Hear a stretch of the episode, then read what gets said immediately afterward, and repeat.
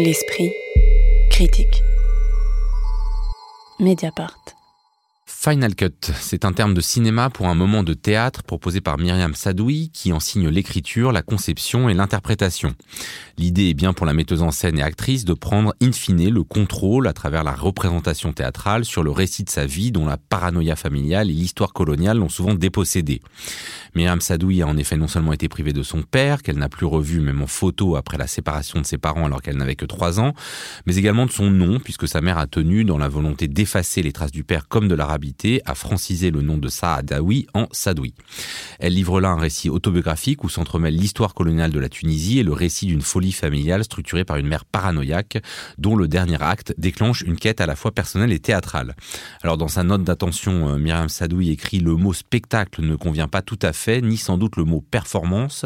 Est-ce que vous êtes d'accord avec ça, c'est loin Et si c'est le cas, euh, comment euh, nommeriez-vous ce qu'on a sous les yeux? Bah, je suis assez d'accord avec ça et euh, d'ailleurs j'ai envie de raconter la manière dont j'ai dont j'ai rencontré ce spectacle ou en tout cas cette forme qui dit assez sa nature je trouve parce que c'était euh, en Tunisie. Et c'était la première fois que Myriam allait jouer ce spectacle en Tunisie. Après l'avoir créé à Bruxelles où elle vit où elle travaille elle l'a créé au théâtre Océan Nord qui la soutient depuis longtemps en 2018 donc moi je crois que c'était en 2019 que j'y vais et elle est programmée là non pas dans un festival de théâtre mais dans un festival de danse. Et euh, bon, ce spectacle n'est pas n'est absolument pas dansé. Et Myriam euh, incarne, incarne, bon, son propre rôle ou un rôle qui lui ressemble d'une manière assez statique, à quelques exceptions près. Néanmoins, elle a quand même travaillé avec la chorégraphe Nancy Naous qui l'accompagne. Et ça, à mon avis, ça veut dire beaucoup de, la, du type de récit qu'elle veut, euh, qu'elle veut proposer, qui est dans un, qui est dans un entre-deux constant, qui euh, à la fois est un, récit effectivement qui parle de l'histoire coloniale, mais qui est aussi un récit familial. Euh, D'ailleurs, elle, donc, elle a un terme pour désigner le type de, le type de récit, de forme qu'elle propose. Elle le décrit comme un monologue en duo. Alors, caisse. Euh, à mon avis, il n'y a que euh, Myriam qui voit, mais effectivement, elle invite un, elle invite un homme à un certain moment pour l'accompagner, pour jouer un, morceau de la mouette notamment et un personnage de, euh, de psychanalyse. Donc c'est un spectacle qui en accueille d'autres et qui est en plus tellement nourri par les spectacles précédents de Myriam Sadui. C'est un spectacle sur la folie. C'est Myriam a quand même beaucoup travaillé sur la folie, euh, d'abord avec euh, une pièce euh, sur, à partir d'un récit de Bergman, qui était une affaire d'âme. Ensuite, elle a adapté La Mouette, et là, on retrouve à nouveau La Mouette. Donc, il y, a aussi un, travail sur, sur les... enfin, elle, inscrit l'évolution de son propre théâtre dans, dans cette pièce, et je trouve ça vraiment passionnant. Isée Sorel, notamment sur cet entrecroisement entre l'autobiographie personnelle et l'histoire coloniale de la Tunisie, est-ce qu'il s'agit de montrer que la géopolitique en fait a un poids, y compris sur le plus intime, hein, qui peut être un couple, puisque ça, ça va jouer là sur la manière dont le couple se fait et se défait, ou euh, de euh, montrer qu'une autobiographie a toujours, enfin, ou doit donner une dimension quelque peu collective. je trouve que c'est un, sujet euh, assez délicat, enfin un sujet, c'est un type de spectacle qui est souvent difficile à faire parce qu'on n'a pas du tout envie de d'être face à une psychanalyse narcissique dont on se sent complètement extérieur et, et parfois de brasser aussi autant de choses, c'est plus ou moins fait avec avec Et là, je trouve qu'elle s'en sort quand même euh, très bien. Et euh, pour vous répondre plus précisément, il est dit notamment au début du spectacle, ma mère était européenne, mon père était arabe. On entend tout de suite quelque chose, non et euh, il faut dire aussi que le point de départ de ce spectacle, c'est évidemment son effroi face à la montée de l'extrême droite. Et pour elle, ça a été sa réponse en tant qu'artiste et j'imagine citoyenne de se dire ah ben partons moi de ce que je connais non pas le mieux mais de ce que je veux connaître le mieux puisque le spectacle est à la fois une sorte de quête identitaire et d'enquête aussi sur l'histoire euh, coloniale de la France. Et comment en passant par ces différents prismes je peux raconter quelque chose qui euh, va intéresser euh, le public. Et je trouve que ça c'est vraiment bien fait. Et notamment en, bah, par exemple sur la question du nom ça permet aussi de revenir tout simplement sur le décret qui est toujours en vigueur aujourd'hui là-dessus qui fait qu'on peut justifier un changement de patronyme dans l'idée de franciser euh, celui-ci. Ou encore la, bataille de, Bizerte, euh, qui euh, est un moment de l'histoire coloniale française qu'on connaît assez peu, à savoir une base militaire tenue par les Français en Tunisie, et en la Tunisie qui a été indépendante en 56, si je me souviens bien. Et cette bataille qui a lieu en 61, donc quand même plusieurs plusieurs années après par rapport bah, au fait que la, Tunisie voulait reprendre quand même le, contrôle de cette base-là et que les Français étaient évidemment pas du tout euh, contents. Et c'est là où ça se mêle vraiment à son histoire aussi personnelle, puisque c'est euh, suite à cette frayeur qu'a ressentie sa mère française que cette dernière a décidé de, retourner euh, en France. Alors Mère italienne, pardon. Caroline Châtelet, je vous laisse réagir, mais euh, sur euh, cet entrecroisement euh, qui, voilà, qui fait quand même le, cœur et le corps du spectacle, à la fois il y a des éléments comme la bataille de Bizerte ou comme le décret de francisation que, vraiment je pense qu'on découvre souvent. Enfin, mais il y a aussi, alors moi j'ai trouvé quelques passages obligés, c'est-à-dire que est-ce que le discours de Jules Ferry, qui a été, je pense déjà dans 32 spectacles de cette dernière année qu'on connaît tous, les images du 17 octobre 61 qu'on voit derrière, alors que bon là on parle de des spécificités d'ailleurs qui sont très intéressantes de la colonisation euh, en, en, Tunisie. Est-ce que ça ça ça veut pas un peu des fois euh, trop tout mettre bah Alors je vous rejoins justement sur ces deux euh, deux exemples. Euh, voilà, je me suis dit que c'était peut-être pas forcément nécessaire et je trouve ça plus intéressant quand c'est vraiment relié directement à son histoire familiale. Et pour revenir donc à ce que vous disiez Isée sur sur la manière dont elle relie l'histoire de la Tunisie à son histoire familiale, ce qui est très intéressant, c'est que justement elle travaille le montage et que euh, elle nous annonce dès le début du spectacle, c'est moi qui aurai le, final cut. Et de fait, elle là parce que on a un, spectacle qui, dans son, dans sa langue, euh, en fait, il est, euh, il est travaillé par tout un champ lexical de, de la guerre et du conflit quand elle parle de, de sa vie familiale. Elle, elle dit par exemple, ma mère fait un coup d'État quand sa mère lui annonce tu n'as pas de père. Elle emploie à d'autres moments, c'est, enfin, l'état d'urgence est déclaré au sein de la famille. il y a une constitution. Euh, rédigé dans la cuisine. Euh. Voilà, les, euh, le père, enfin, où elle, elle-même est rayée de la carte, enfin, je ne sais plus. Voilà, il y a tout ça qui chemine au fil du spectacle, et c'est seulement à la fin donc on apprend donc cette connexion très étroite entre la bataille de Bizerte, puisque c'est à ce moment-là que sa mère et son père vivant encore en Tunisie que la mère comprend qu'en fait il faut fuir et partir en France. Et c'est ce qui va aussi acter le, la bascule familiale et, le, et la chute dans, dans l'effroi avec l'avènement aussi de, de, la maladie de la mère. Donc c'est un spectacle comme ça qui travaille euh, sans cesse l'entre-deux, comme vous le disiez Anaïs. On est dans un entre-deux entre histoire intime, histoire collective. On est dans un entre-deux entre la question de la folie de la mère et la psychanalyse de la fille. Euh, et d'ailleurs ça c'est quelque chose qui est extrêmement beau. Ce que raconte ce spectacle, c'est à quel point, de manière générale, les enfants sont incapables euh, d'être conscients et de nommer la folie de leurs propres parents quand il s'agit de leurs propres parents. Euh, on est dans un entre-deux aussi dans son rapport en tant que comédienne puisqu'en fait, elle est tout le temps sur le fil. Alors certes, elle chante, elle peut esquisser quelques légers pas de danse, mais elle a un rapport à l'interprétation toujours sur la distance, un peu, un peu mutine ou, euh, ou un petit peu presque provocante parfois vis-à-vis de nous.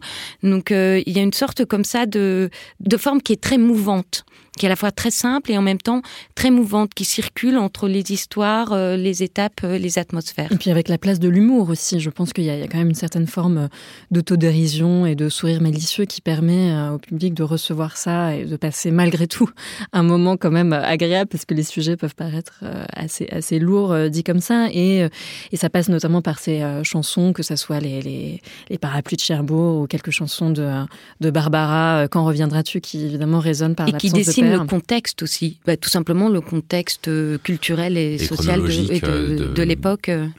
Et comment vous avez compris ce, un peu ce moment de rupture par rapport à donc ce double récit entrecroisé dont vous commenciez à parler à Nancy loin, où euh, se joue une répétition d'une scène de La Mouette de Tchekhov, où là arrive déjà bah, un, deuxième personnage. Qu'est-ce que ça vient faire là? Enfin, comment vous avez compris ce, ce moment assez singulier dans, dans, dans, la pièce? Bah Déjà, comme je le disais, c'est que en fait là, elle, elle revient quelque part sur le travail qu'elle a fait euh, qu'elle a fait sur la mouette et qui était qui était une adaptation euh, libre qui s'appelait La nostalgie de l'avenir où elle interrogeait le rapport euh, entre le travail artistique du, du personnage central et son suicide en fait.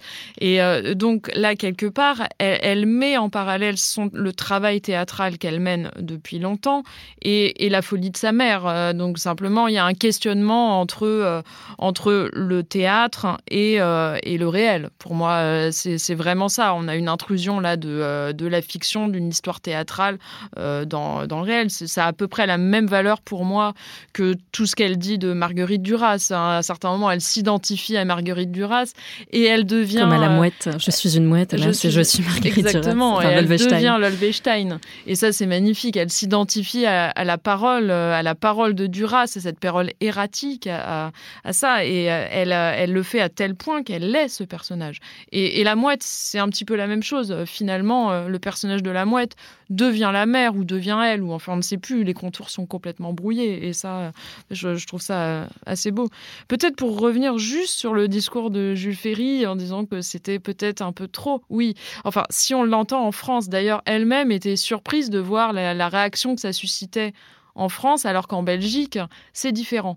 Euh, elle écrit depuis la Belgique quand même. Et ça, effectivement, euh, on peut voir ça comme quelque chose de très connu, très évident ici. Euh, mais c'est un spectacle qui se joue partout. Et, voilà, enfin, on n'aura pas le même regard selon l'endroit où on le voit aussi. Mais juste pour prolonger sur cette histoire de, euh, de Tréplef et Arcadina, donc qui est la, la scène qui ouvre euh, son précédent euh, spectacle, c'est quand même la scène du pansement. Et je trouve qu'on pourrait prolonger ça en, métaphorisant l'idée que aussi la place du théâtre dans sa vie, ça a été celle du pansement. Et peut-être d'où le choix de mettre celle-ci en exergue ici. Oui, et c'est un procédé en fait qui au final est assez fréquent dans le, dans le théâtre, qu'il soit documentaire ou documenté ou autofiction, d'aller chercher comme ça des, des extraits de de textes souvent assez classiques, qui font partie euh, euh, vraiment des, fondamentaux, comme si c'était aussi un procédé qui permettait de, mettre en œuvre autant que de euh, donner à voir la manière dont le théâtre ou la littérature ou l'art, ça peut permettre bah, de dépasser des traumatismes ou des expériences, de les appréhender ou de les sublimer. Et je trouve que ça, ça fonctionne plutôt bien une part euh, du spectacle, c'est vraiment euh, d'investiguer, de faire une enquête pour retrouver alors euh, une image, que ce soit une photographie ou au fond de recréer quand même une image du père, enfin de l'image manquante. Est-ce que pour vous cette, cette quête-là, elle fonctionne? Parce que donc pour, le dire, hein, la mère a quand même déchiré toutes les photos où il y avait le père. Il reste, enfin on est vraiment dans, un truc où d'effacement complet et il s'agit quand même de retrouver des, images. Elle finit par partir en Tunisie et retrouver certaines images dont certaines nous sont quand même données à Est-ce que pour vous, cette quête de l'image, elle fonctionne? Je me suis demandé, en... ben, c'est vraiment juste à la fin du spectacle, parce que donc voilà, il y a cette, cette question des images déchirées, il y a le fait euh, de la figure du père qui par moment surgit, mais au final, il n'y aura jamais de rencontre, le père meurt, et à la toute fin du spectacle, euh, elle part en Tunisie, elle rencontre euh, toute la famille de son père, et en fait, je me suis demandé à quel point la quête de l'image du père ne faisait pas écran à la quête d'une vraie famille, et que cette famille-là, elle la trouve à la fin parce qu'il y a quelque chose de très apaisé, ce moment où elle, elle rencontre euh, sa tante, ses cousins et cousines, où elle passe cinq jours avec eux et où à la fin ils vont ensemble euh, voir euh, la tombe du père. Mais c'est comme si tout à coup ça produisait chez elle un apaisement dont peut-être elle n'avait elle-même pas conscience. Et un dernier mot peut-être du dispositif euh, qui, qui semble très simple. Elle est assise au départ à une table, mais cette table contient quand même pas mal de tiroirs dans lequel elle va voilà successivement euh, piocher euh, des euh, des éléments de la de quand même des éléments de ce qui reste de cette histoire familiale. Bon, ça obéit à des contraintes de production. Hein, on est sur un seul en scène comme ça, mais là en fait la simplicité du dispositif résonne assez justement non avec le, la, manière dont elle veut raconter l'histoire, Annie Seller. Oui oui complètement. je pense qu'il y en a ni trop ni pas assez. et puis ce que ce qu'on n'a pas noté, c'est que Myriam porte aussi une, une perruque. Enfin voilà, c'est c'est à peu près le seul euh, artifice qu'il y a euh, avec sa table, euh, effectivement, un petit peu, un petit peu gigogne. Et donc là, ce qui entretient un petit peu l'ambiguïté finalement sur sa parole, parce que finalement, est-ce que quelqu'un d'autre ne pourrait pas prendre en charge la, parole de Myriam Qui est cette Myriam qui parle? Est-ce la vraie Myriam? Est-ce qu'on est dans l'autobiographie, dans l'autofiction? On, on, ne sait jamais. D'ailleurs, Myriam commence à parler de transmettre ce spectacle, de le donner à quelqu'un d'autre. Donc, comme euh, Caroline Châtelet disait sur l'apaisement, moi je pense que vraiment c'est un spectacle de l'apaisement qui permet à, la, personne qui l'a écrit de se détacher des douleurs en fait qui ont suscité ce récit-là. Et, je trouve que elle, elle ça, peut, ça, ça, peut s'imaginer euh, joué par quelqu'un d'autre? Ouais, ouais, oui, Enfin, en tout cas, en tout cas, elle l'imagine et à vrai dire, moi, moi aussi, assez bien. Et je pense que l'apaisement qu'elle trouve à, à, faire ce spectacle, déjà dans, dans un premier temps, à l'avoir écrit, à le jouer, elle le transmet, elle le transmet au spectateur. Et donc cette table, en fait, avec ces différents tiroirs, ce sont aussi les, euh, les bribes éparses de, souvenirs et de, voilà, et de mémoires et de traces qu'il lui a fallu aller collecter, qui sont tous à différents endroits. Oui, qui sont euh, peu nombreuses, mais euh, toutes euh, très significatives. Final Cut, initialement présenté à la Manufacture d'Avignon, est visible jusqu'au 27 novembre 2022 au Théâtre de Belleville à Paris, avant de partir en tournée à Amiens, Carthage, de nouveau en Tunisie, Vendœuvre, les Nancy et Louvain-la-Neuve. Merci beaucoup à toutes les trois. On se retrouve la semaine prochaine pour une nouvelle émission consacrée aux arts visuels. L'Esprit Critique est un podcast proposé par Joseph Confavreux pour Mediapart, enregistré dans les studios de Gong et réalisé par Samuel Hirsch.